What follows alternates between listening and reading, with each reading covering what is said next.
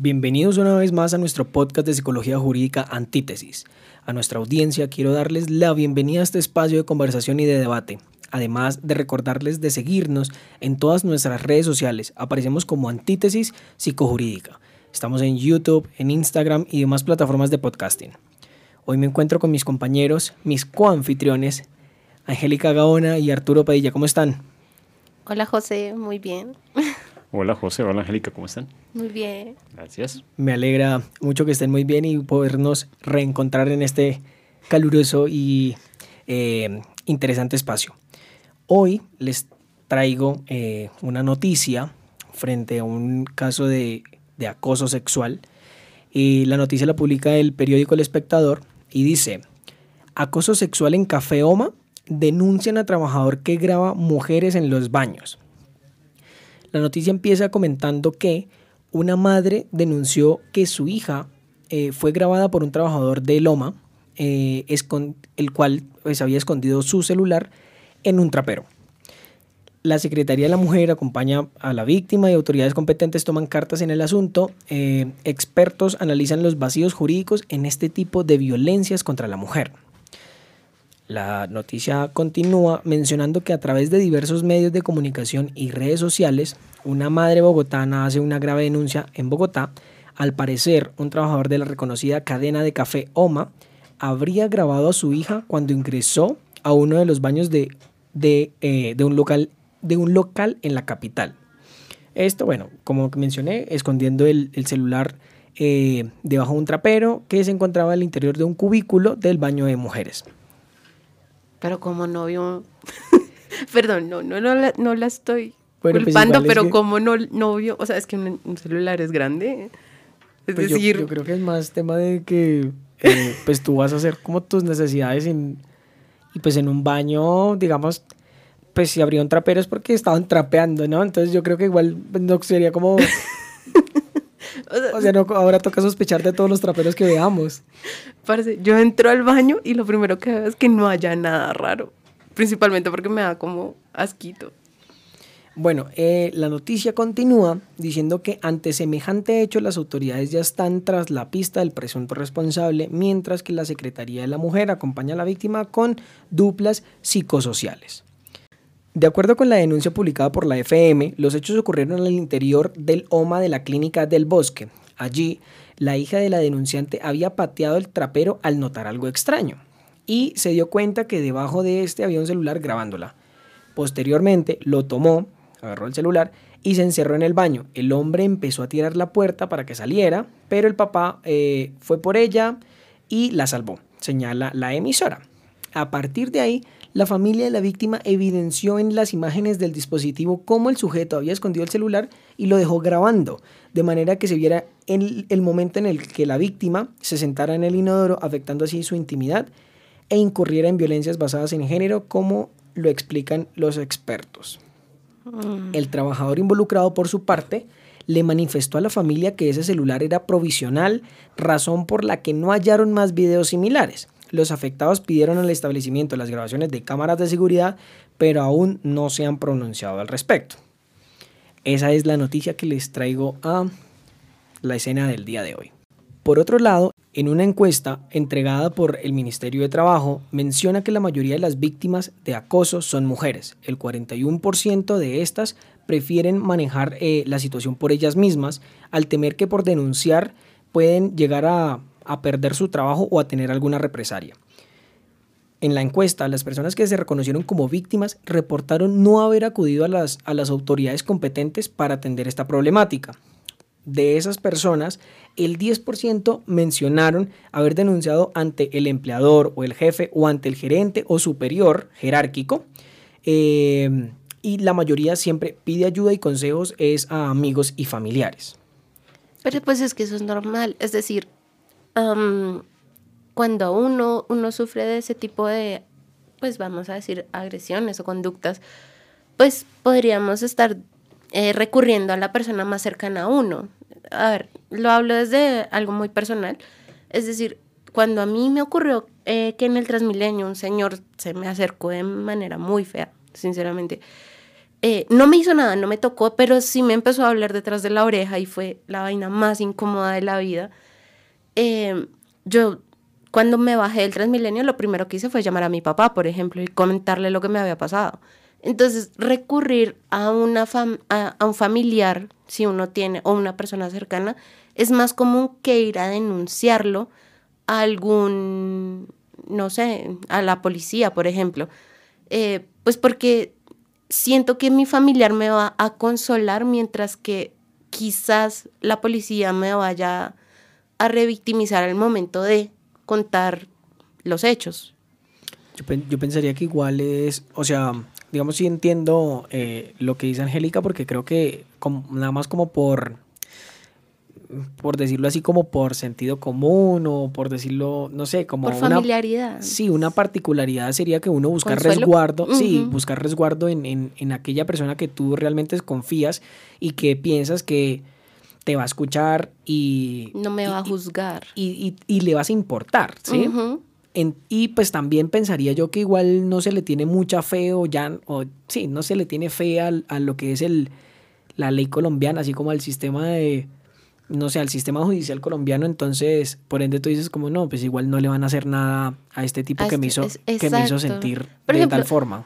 Por ejemplo, yo, yo en ese momento pensaba, yo decía, ok, me van a preguntar qué le hizo. Y si yo les digo es que me olió detrás de la oreja y me sentí mal, pues me van a decir, pero no le hizo nada. Claro, el problema no está realmente en la eficacia del sistema y eh, si eso es o no es un delito. Yo creo que el problema es que existen conductas que si bien eh, pueden hacerlo sentir uno incómodo y que son conductas claramente sexualizadas, que difícilmente se pueden tipificar o difícilmente se pueden demostrar como para llevar a una efectiva captura o persecución del delito. Entonces, en esos casos, que deben ser la mayoría, porque es mucho más fácil que se acosen diciéndote cosas o mirándote o persiguiéndote o echándote un piropo o ese tipo de cosas, eh, deberían ser la mayoría, pues debe ser mucho más difícil eh, realizar la denuncia o encontrar algún material, alguna evidencia para poderlo llevar ante las autoridades. De ahí que pues uno pueda suponer que sí, en efecto, la mayoría de las víctimas de acoso sexual pues no van a recurrir a las autoridades, no tanto porque no confíen, puede ser que incluso confiaran, pero pues eh, ¿con qué vas tú a la, a la, fiscalía a decir, bueno, este hombre me habló, ¿cuál hombre? No lo sé, se bajó, eh, ¿cómo hacemos para perseguirlo? ¿Cuál va a ser el delito? Es, es, difícil, o sea, el tema del acoso sexual, a diferencia de otros delitos sexuales, como por ejemplo eso, el acceso carnal violento, pues deja evidencias, es mucho más fácil de perseguir. Pero es que el acoso cae en unas conductas que eh, están en un límite tanto eh, subjetivo como qué es lo que yo considero eh, acoso o qué es lo que me genera suficiente afectación o suficiente daño como para que yo quiera reportarlo o quiera o me sienta mal por eso y también están en un límite eh, digamos que probatorio en el cual pues señalarlo y poderlo juzgar y poderlo condenar pues se vuelve demasiado difícil. Entonces llevaría a que la mayoría de las conductas típicas de acoso, no sé si podemos decir típicas de acoso, pues caigan en ese limbo jurídico en el cual pues se recurre pues mejor a eh, esas redes de apoyo en la cual yo, como dice Angélica, prefiero es que me hagan contención emocional antes de buscar algún mecanismo efectivo de persecución del delito. Ahora, eh, me llama la atención la cifra que das, José, porque te refieres a las mujeres víctimas de acoso. ¿cierto? Ese es el 40% de las mujeres en contexto laboral han sido víctimas de acoso eh, sexual. Vale, ¿y los hombres? Digamos que precisamente es esa estadística la, como la que se encuentra bastante difusa, por decirlo así, porque digamos que, bueno, hablando detrás, detrás de toda la, lo que es la grabación del podcast, mencionábamos que quizás eh, haya, exista la estadística como tal, o sea, exista eh, esos hombres que denuncian que han sido acosados sexualmente en, en, pues en su tema laboral o en la calle, Em, pero que por X o Y razón ellos no denuncian o si de alguna forma denuncian, eh, pues no son quizás como el dato real, por decirlo así, eh, pero pues, o sea, no, no trato de decir como que sea eh, una estadística mayor que la otra, ¿no? Porque creo que igual, pues uno puede como suponer cuál es la estadística mayor, ¿sí?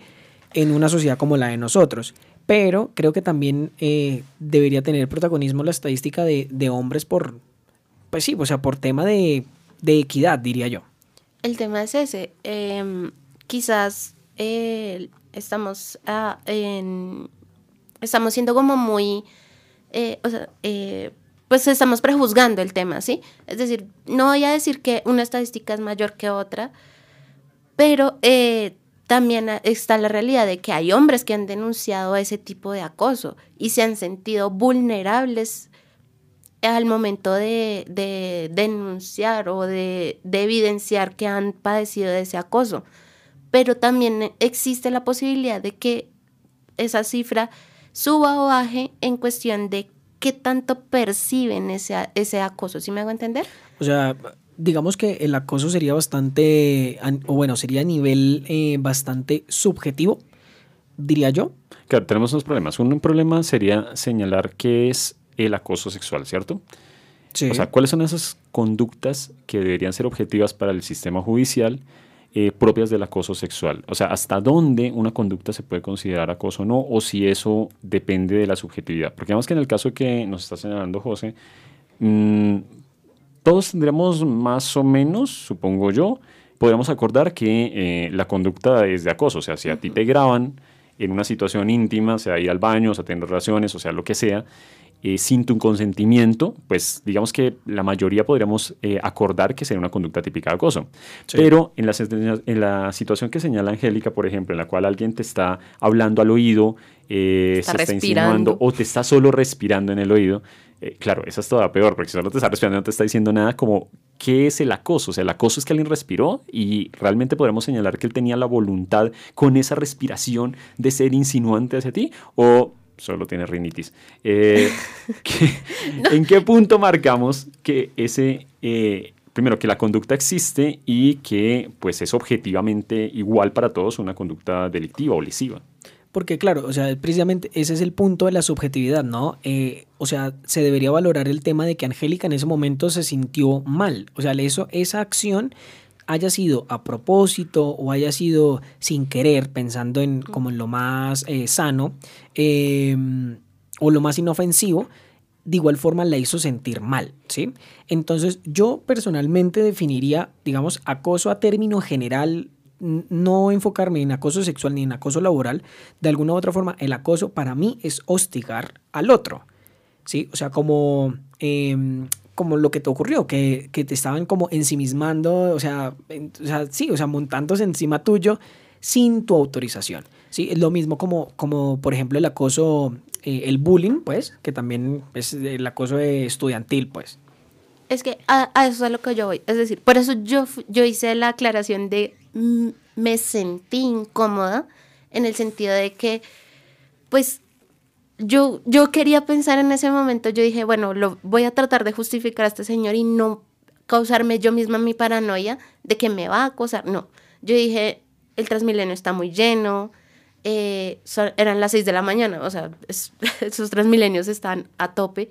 Dije, ok, está muy lleno, pero ya cuando empecé a a sentirla que la, el Señor ya estaba demasiado pegado a mí, o sea, había espacio, o sea, podíamos estar realmente eh, a una, una, distancia para que no hubiera incomodidad, ¿sí? Yo tenía adelante, en ese momento yo tenía adelante a un muchacho, póngale 16 años, 16, 17 años, el chico tenía buena distancia con, eh, conmigo, pero el Señor no.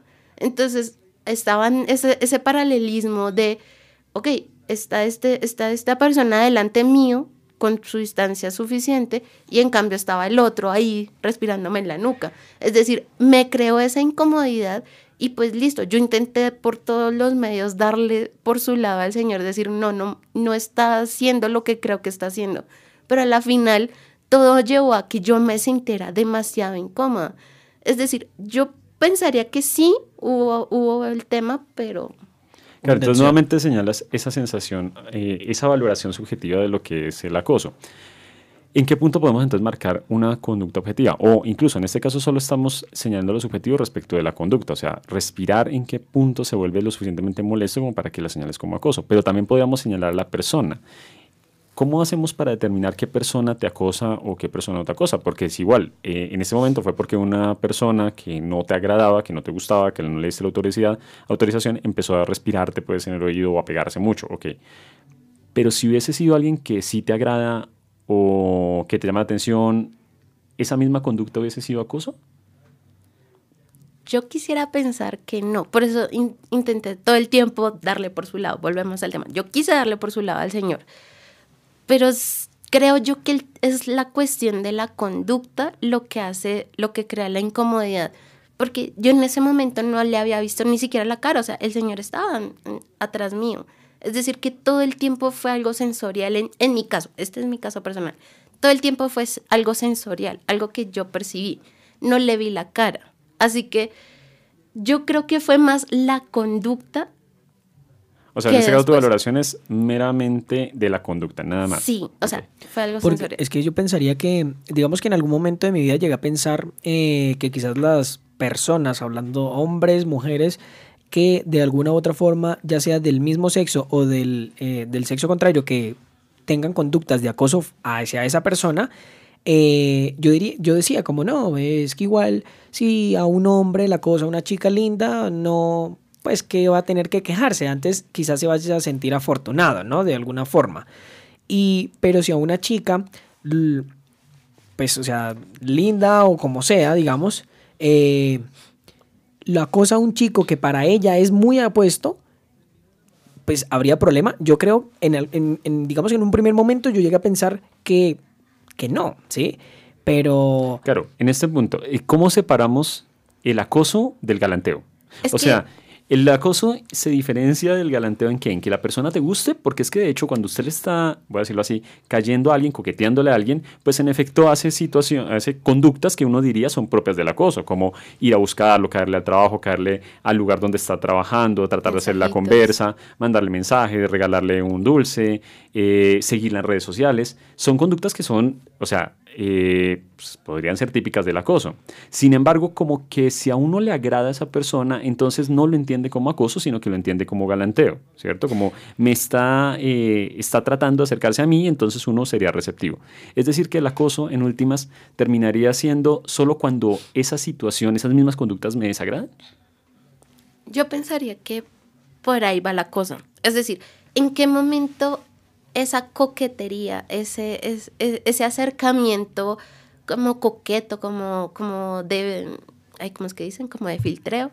Eh, filtreo, sí. Se vuelve acoso, porque eh, de hecho pasa, por más que uno le vea la carita linda, uno, uno, le vea como, ay, es que guiña bonito, no sé qué, eh, también ya va a ponerse un poco incómodo. Porque es que mientras, o sea, yo digo que mientras no existe incomodidad, es coqueteo.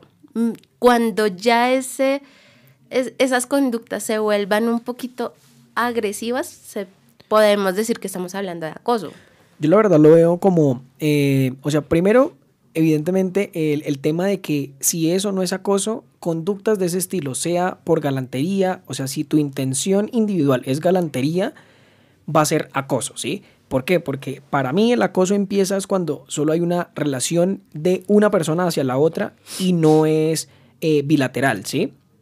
Entonces, ejemplo, digamos, eh, pongamos una escena, no, no con Angélica, pero alguna otra chica en transporte público, creo que el escenario tampoco se prestaría para una galantería. Es diferente que tú estés en un bar o en una discoteca en donde de una u otra forma llegas a estar dispuesto, ejemplo, si estás soltero solo con amigos y hay un grupo de, digamos, estás solo tú con amigos y hay un grupo de amigas que se están mirando entre los dos grupos, de alguna u otra forma, digamos, se están, se están invitando a bailar o a cualquier otra propuesta, ¿sí? Creería yo que en ese momento las dos partes están dispuestas a, pero en transporte público tú le estabas dando la espalda, o bueno, otra chica, le está dando la espalda a un, así sea un joven, un adulto, lo que sea, eh, le está dando la espalda y esa persona tiene esos acercamientos y si tú de alguna u otra forma te alejas, o sea, eh, te incomodas, si esa persona vuelve a intentarlo, creo que en ese punto es donde empieza el acoso como problema, ¿sí? Ya deja de ser una galantería de, de digamos, de tocarte el hombro como, oye, señorita, eh, me pareces muy linda. Ya, ¿Listo? Pero entonces porque me pareces muy linda, ¿me tienes que dar tu número? No, ¿sí? Creería yo que a, esas partes se va. Pero nuevamente, eh, tiene razón. Uno diría, podemos establecer que entonces eh, el acoso empieza en el momento en que la otra persona no es receptiva a esas conductas, ¿cierto? O sea, yo te señalo algo, te, te muestro un interés, tú no estás de acuerdo y yo insisto, en ese momento diríamos que se vuelve acoso, la galantería se vuelve acoso, en el momento en que no es recibido. Vale. Pero en términos cuantitativos, ¿en qué punto aparece el acoso? Porque, por ejemplo, si yo voy en, el servicio público, no sé por qué estamos hablando de servicio público, porque hay muchas situaciones. Si yo estoy en, el trabajo, en la, en la calle, mucha gente y me quedo mirando a alguien porque me pareció atractivo, que yo me imagino que a muchos nos ha pasado, que una persona que por su mero atractivo, o sea, casi que uno no puede escapar de verlo porque uno mira para otro lado y dice, pero espera, yo quiero mirar al otro bonito porque es que está muy bonito, muy bonita. Pero tú piensas como si me quedo mirándolo mucho, se va a sentir acosado. Claro, el asunto es, entonces, cuantitativamente, ¿cuánto tiene que ocurrir para que se considere el acoso. Porque yo diría, si yo me quedo mirando porque me parece atractivo, no necesariamente estoy acosando y de hecho ni siquiera estoy haciendo ninguna insinuación como para que me rechace pero esa persona sí puede sentirse acosada, puede decir como es que me miró más de la cuenta.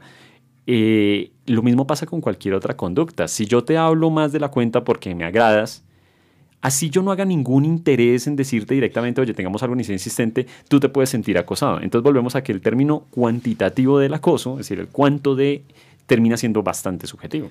Bueno, precisamente creo que ahí, en ese punto, es donde uno tiene que eh, diferenciar todos los que son los tipos de acoso y saber, digamos, eh, tener muy clara la definición para uno evidenciar o decir, sí, si fuiste acosada o no, no fuiste acosado. ¿Por qué? Porque es que de una u otra forma la ley va, o sea, mide sobre el, bajo el mismo rasero y buscamos es objetivizar en qué momento sí ha sido un acoso. Pero como toda denuncia, yo diría que, ejemplo, yo te denuncio a ti por, no sé, lesiones personales para que ocurra algo, o sea, para que el juez dictamine si sí eres culpable o inocente, pues deben haber pruebas y van, se va a hacer todo el caso como tal. Lo mismo sucedería en una situación de acoso en la cual a ti te estén incriminando de un acoso. Claro, pero pasa lo mismo. ¿Cómo lo medimos? Nuevamente, si, si José está señalando que debe haber un valor objetivo judicial para determinar qué conducta sí o hasta qué punto sí o no, el valor subjetivo del acoso impide justamente que el sistema judicial pueda operar con efectividad sobre esas conductas de acoso sexual,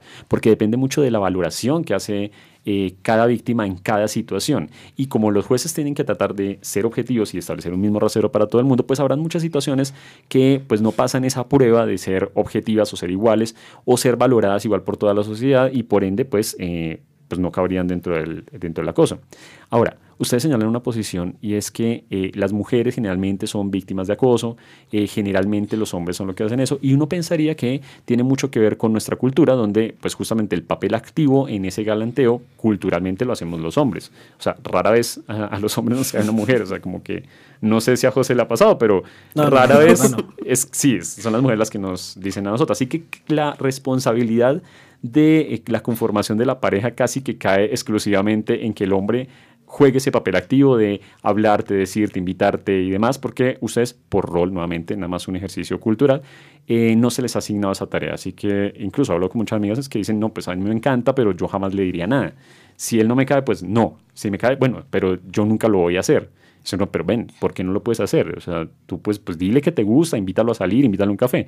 Y las mujeres, eh, por regla general, no lo hacen. Entonces, claro, en la mayoría de los casos, en la misma en que el rol de galanteo se le asigna al hombre por su género, entonces ese mismo hombre es el que termina siendo el acosador. O sea, si ese galanteo está mal recibido, se convierte en acoso. Por ende, la mayoría de los casos de acoso pues se corresponden a los hombres porque son ellos los que tienen el rol de, galanteo.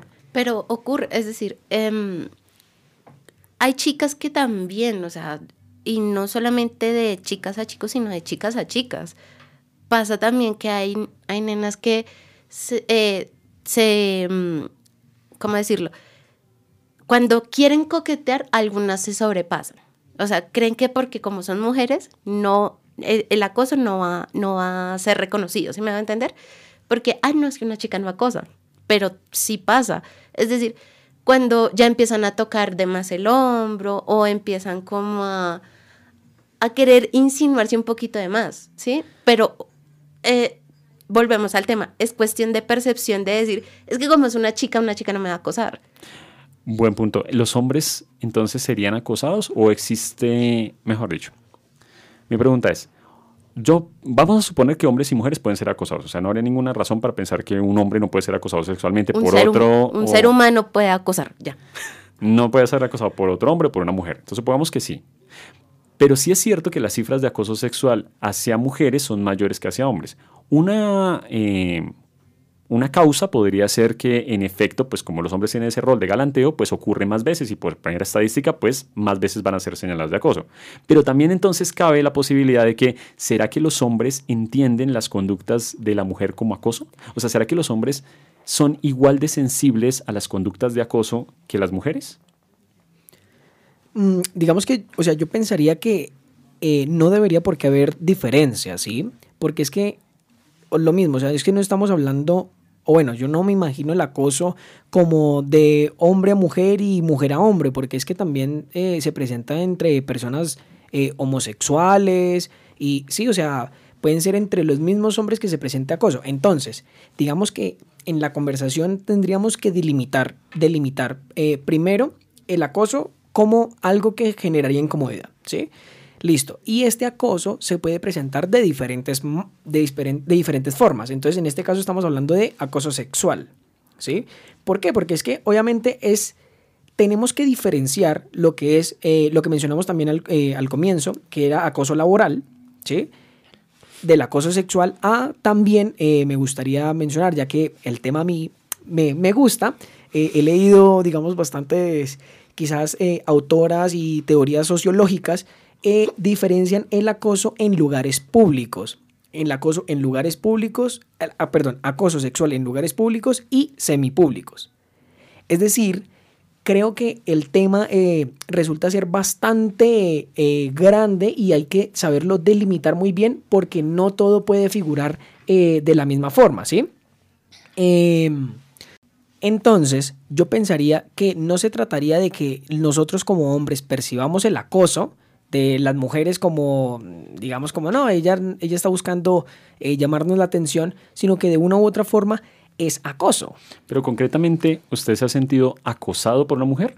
Porque es que, a ver, yo sí conozco muchas mujeres que han sido, que me dicen, yo he sido acosada. De hecho, casi, yo podría decir que todas las mujeres que conozco me han reportado que en algún momento de su vida se han sentido acosadas o asaltadas sexualmente de una u otra manera. El 90%, pues yo creo que debe ser muy raro la mujer que dice, no, a mí nunca me han acosado, jamás me han intentado atacar sexualmente. No. Pero cuando hago el mismo ejercicio con los hombres, yo no reconozco, no, no he encontrado hombres que le digan uno, al menos con la misma frecuencia, que ha sido acosado por una mujer. Entonces, me quedan dos opciones. O no ocurre, es decir, las mujeres no acosan sexualmente a los hombres, y voy a sacar a la población LGBT porque, como bien señala José, las dinámicas entre hombres y mujeres, LGBT pues pueden ser diferentes, pero en parejas heterosexuales eh, o no pasa, es decir, las mujeres heterosexuales no acosan a los hombres heterosexuales, o la otra posibilidad es los hombres no lo están percibiendo. No solo no lo están denunciando, porque puede ser que por cuestiones de rol y de género, pues listo, no llega la denuncia, por las mismas situaciones de que no es tan evidente, pero cuando no hablamos de denuncias, sino sencillamente de una conversación entre nosotros, tampoco he encontrado muy frecuentemente que los hombres digan, oiga, a mí me han acosado sexualmente. ¿No pasa o es que no somos sensibles a eso? Ahí le pregunto, José, ¿usted alguna vez ha sido acosado sexualmente por una mujer? Digamos que determinando los criterios que yo uso para discriminar lo que es el acoso, yo diría que no, no me han acosado. ¿Sí? No ha sido como que no he identificado el acoso, pero siento que no me han acosado. ¿Sí? Intentando comparar eh, el hecho del, sí, o sea, los hechos acosadores que se conocen, ¿sí? Por decirlo así. Conductas. Las conductas, perdón. Pero lo está señalando a partir de que no se ha sentido acosado. O sea, el valor subjetivo del daño no ha ocurrido. O sea, usted jamás ha sentido incómodo con el tema del acoso. O sea, jamás ha dicho como, oh, esta mujer que está siendo insistente conmigo me está generando ese nivel de incomodidad como para que yo diga, oye, no quiero esto pero no significa que necesariamente una mujer no haya sido insistente eh, en buscar una relación o un acercamiento a usted, ¿o sí? Digamos qué tipo de conductas, como acercamientos y ese tipo de cosas, o tocamientos o miradas, no, o sea, no me han ocurrido, ¿sí? No es tanto como que no las haya percibido como acoso, sino que no, nunca me ha pasado que, que una chica me, me quede mirando o me siga o me diga cosas, nunca jamás me ha pasado. Digamos que sí me ha llegado a pasar que en algún punto de mi vida me, me han texteado, eh, por decirlo así de manera insistente, pero he sido una vez a lo largo de toda mi vida, ¿sí? Eh, sería como lo único que yo podría reportar. Pero sí, tienes razón, te doy la razón en ese punto porque esos mensajes no me hicieron sentir eh, como... O sea, mi percepción no fue como de acoso, pero ya que lo mencionas, quizás sí ha sido una única vez en mi vida que me podría decir que me acosaron, pero que no me sentí acosado, ¿sí? Es que, ah, o sea, lo que, por eso lo que Arturo decía, es decir, es cuestión de percepción. Es lo que, y lo que yo estaba diciendo, cuando una, una chica eh, se acerca, tiene un acercamiento con, con un chico, ocurre mucho que el tema es, ok, esta chica es linda, yo le llamo la atención, pues te sientes bien, ¿sí?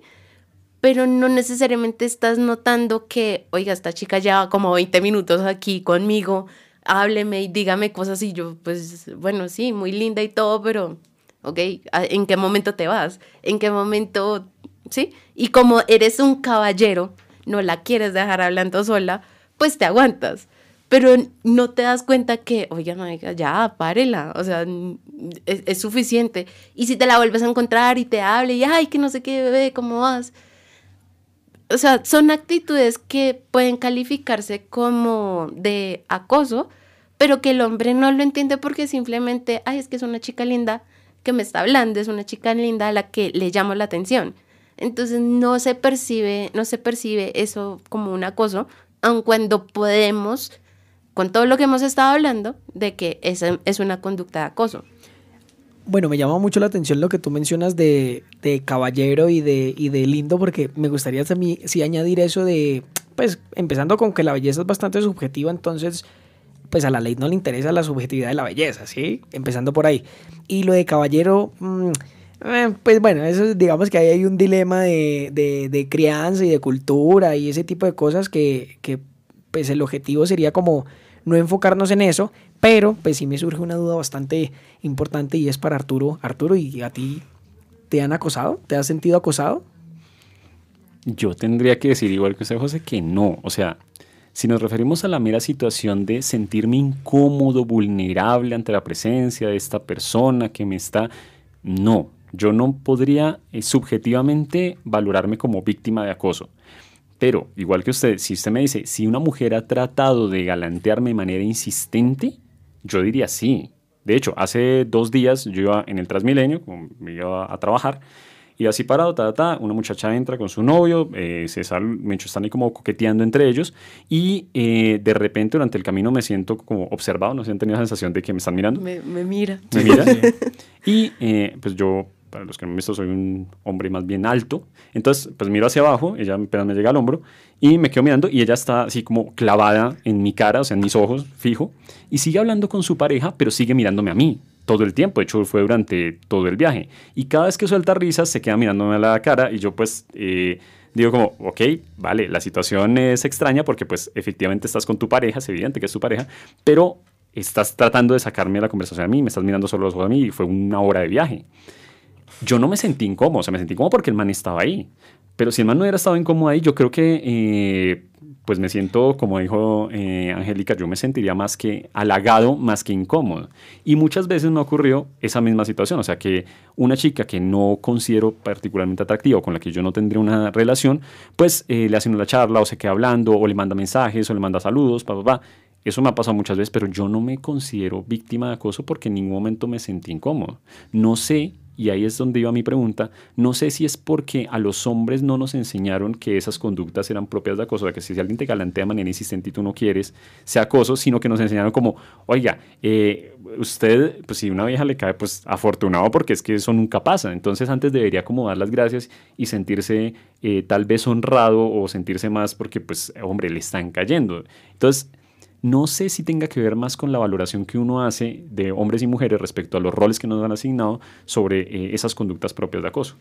Digamos que, claro, o sea, resulta ser o sea, resulta bastante complicado lograr decir como eh, esto de una u otra forma sí fue acosado porque es que el acoso, a diferencia de otros delitos, no es como que te robé el celular y es evidente mi conducta, ¿sí?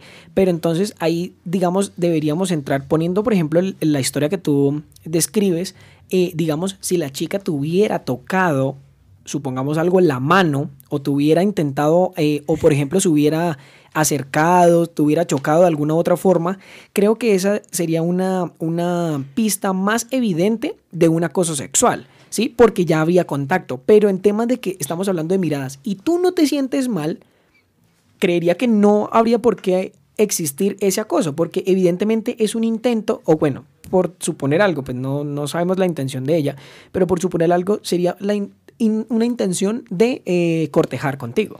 Pero nuevamente, yo sigo en la misma situación. Usted me plantea esa situación, bueno, y si te hubiera tocado, si algo así, ¿a usted nunca le han robado un beso?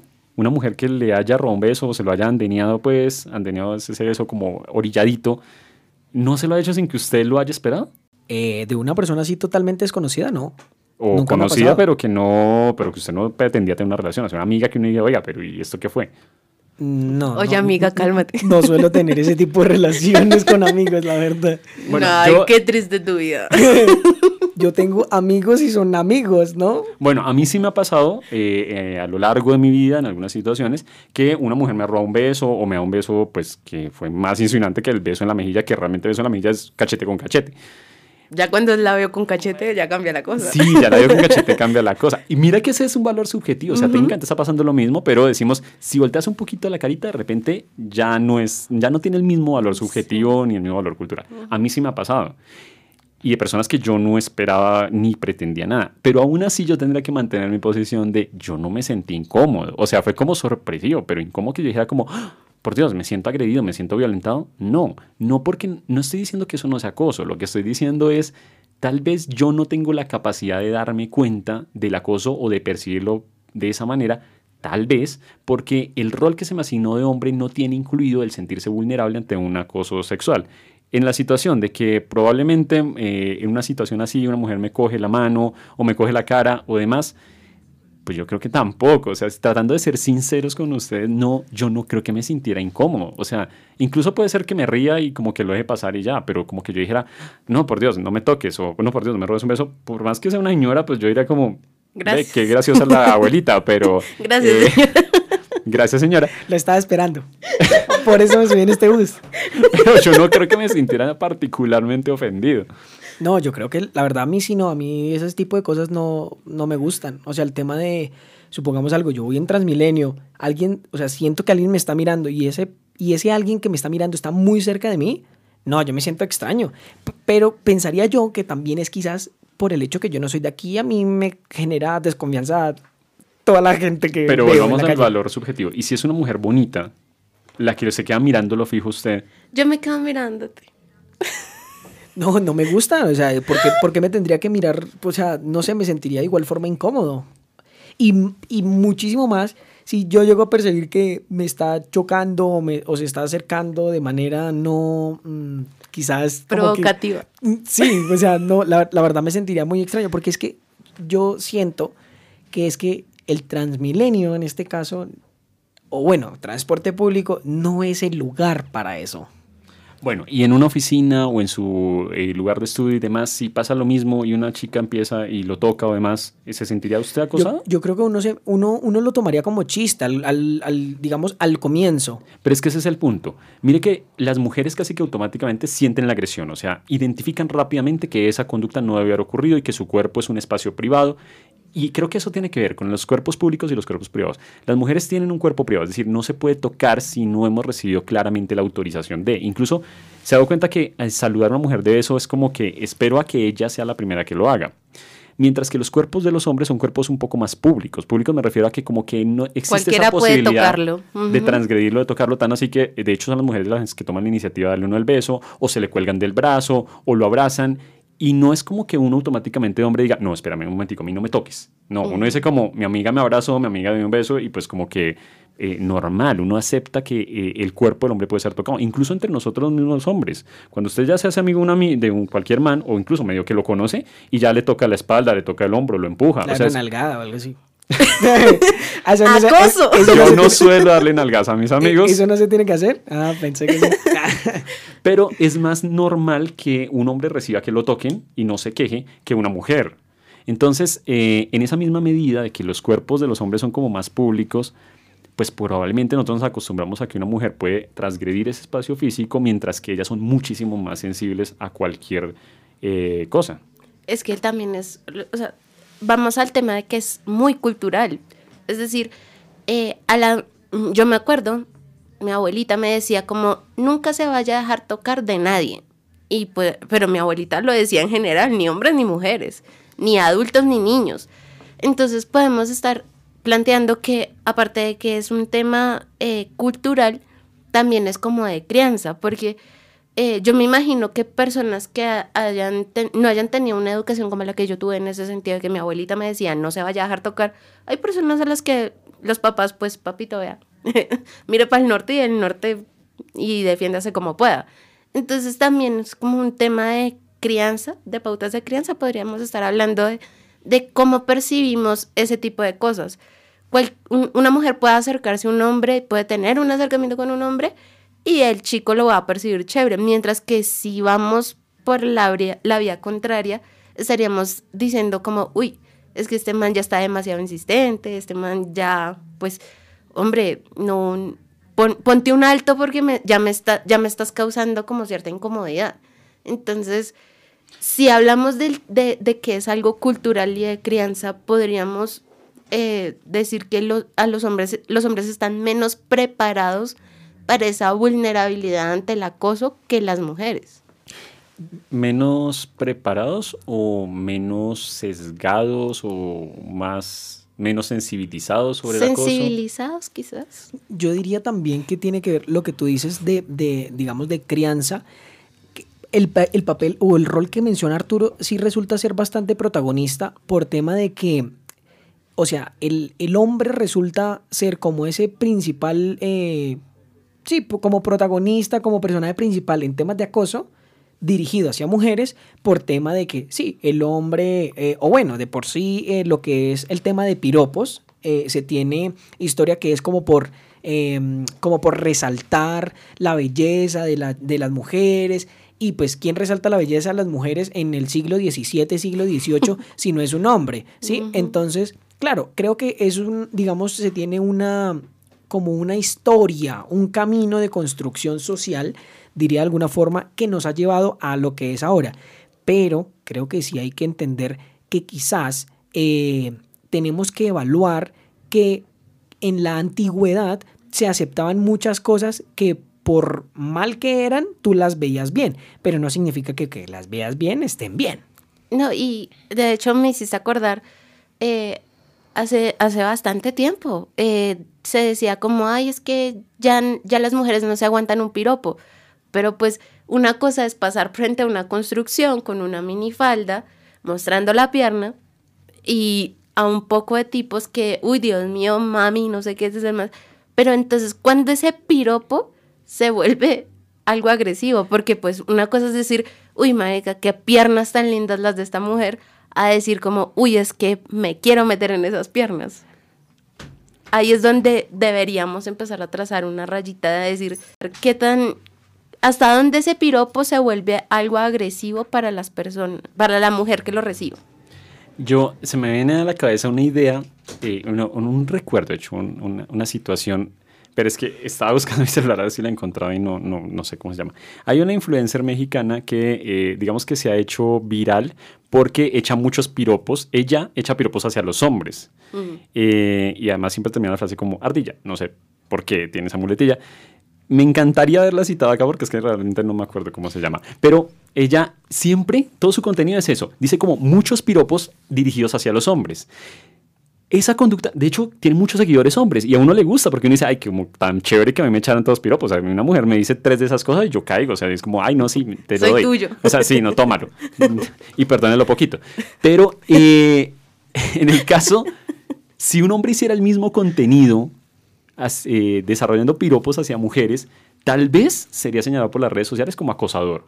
Pero ella es señalada como coqueta y de hecho la invitan a programas y de hecho casi que todo su contenido es eso y con sus compañeros, porque más creo que también tiene un podcast, hace exactamente la misma dinámica en la que a hacer muchos piropos. Ellos se sienten incómodos, pero incómodos de que eh, es más una situación de, ay, me dio pena que me dijera eso.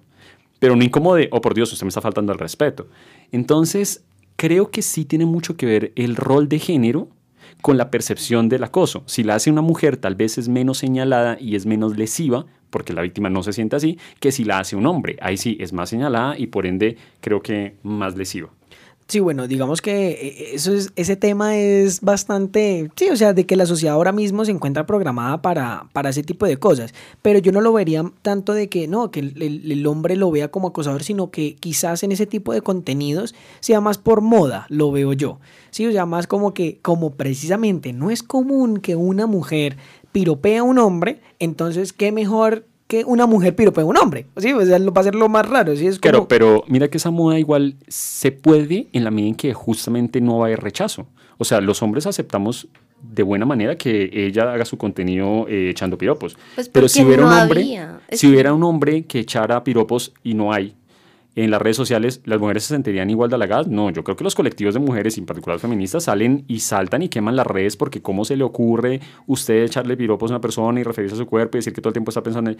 Yo creo que la valoración cultural no es No la misma, misma. cuando el hombre con- eh, comete esa conducta cuando la comete una mujer. A mí me llama la atención una autora, eh, bueno, que intenté citarla hace unos minutos, pero no lo logré, que se llama Patricia Gaitán. Ella eh, escribió sobre el piropo y sobre las formas de acoso sexual. Ella, bueno, en una parte de su libro eh, se titula Formas de acoso sexual en lugares públicos y sus significados. Y ella divide cinco formas eh, de acoso que son... em, el acoso expresivo, el acoso verbal, las persecuciones, el acoso físico y el exhibicionismo.